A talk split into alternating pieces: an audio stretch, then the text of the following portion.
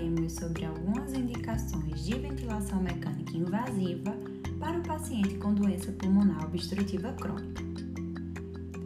Devemos considerar a ventilação mecânica invasiva quando houver contraindicação para ventilação mecânica não invasiva ou quando houver falha no uso da VNI.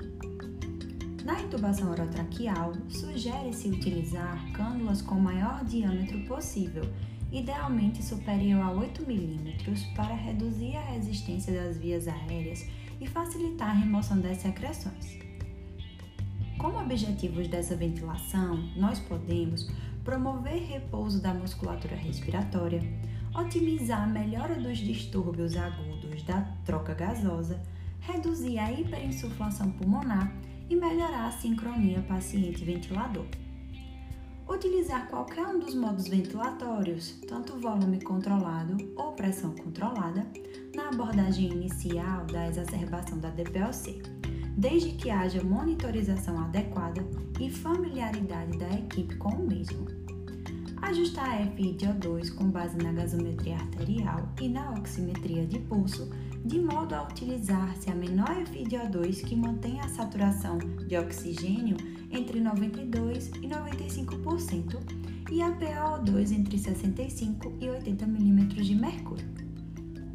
Utilizar volumes correntes baixos de 6 ml por quilo do peso predito nos modos PCV e PSV, monitorizar excessos de volume corrente que podem ocorrer com valores baixos de pressão.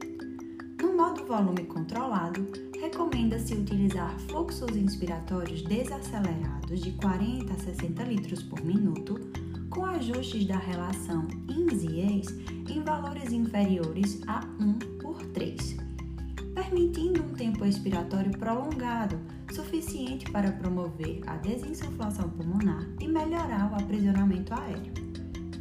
No modo pressão controlado, recomenda-se ajuste do menor valor de pressão de distensão, visando atingir um tempo inspiratório suficiente para ocorrer a zeragem do fluxo inspiratório pelo ventilador. Deve-se manter uma relação INS em valores inferiores a 1 para 3, visando tempo expiratório suficiente com o um mínimo de auto-PIP. Aplicar PIP externa para contrabalancear a auto-PIP secundária à limitação ao fluxo aéreo expiratório, como tentativa de desinsuflação pulmonar, desde que associados a uma monitorização adequada da mecânica respiratória. Com esse intuito, deve ser utilizada a medida da pressão de platô no modo volume controlado, VCV, e o volume expiratório no modo pressão controlada, PCV. No modo VCV, a desinsuflação induzida pela PIP externa pode ser detectada pela manutenção ou queda da pressão do platô. Se, por outro lado, a pressão de platô aumentar, a PIP externa pode estar associando hiperinsuflação pulmonar adicional e deve ser reduzida ou retirada. No modo PCV, a medida que se aumenta o, volume da pipa externa, monitora-se o volume corrente exalado.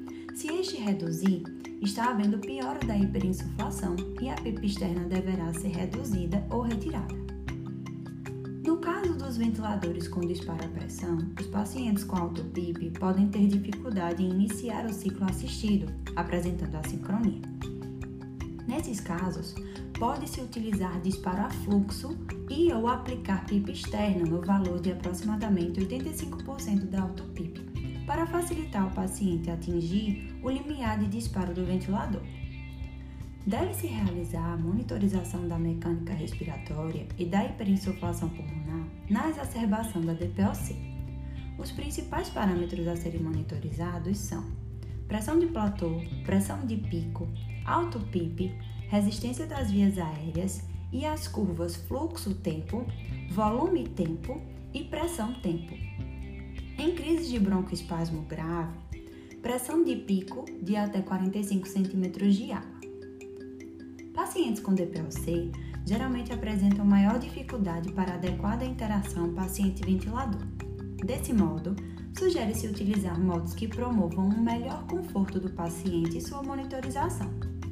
Ventilação com pressão de suporte, PSV, é um modo ventilatório útil quando bem ajustada.